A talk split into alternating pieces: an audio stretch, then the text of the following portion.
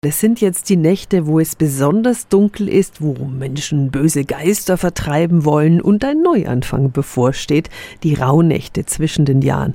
Heute beginnt in Nürnberg das Rauhnächte Festival.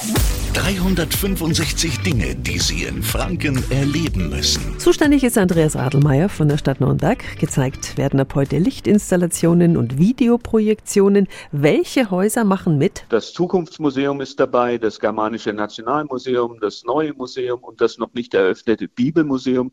Und dort gibt es ganz verschiedene Arten von Lichtinstallationen zu sehen. Das sind Mapping-Shows, sind interaktive Geschichten.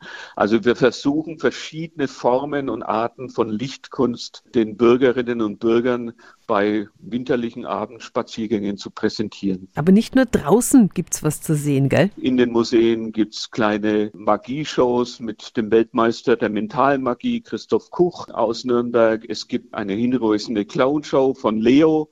Es gibt äh, im Skulpturengarten des neuen Museums drei DJ-Nächte, unter anderem mit renommierten Leuten wie Roman Flügel, aber auch der japanischen Clubjacke.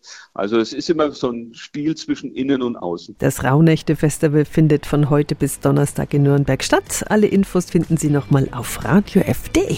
365 Dinge, die Sie in Franken erleben müssen. Täglich neu in Guten Morgen Franken um 10 nach 6 und 10 nach 8. Radio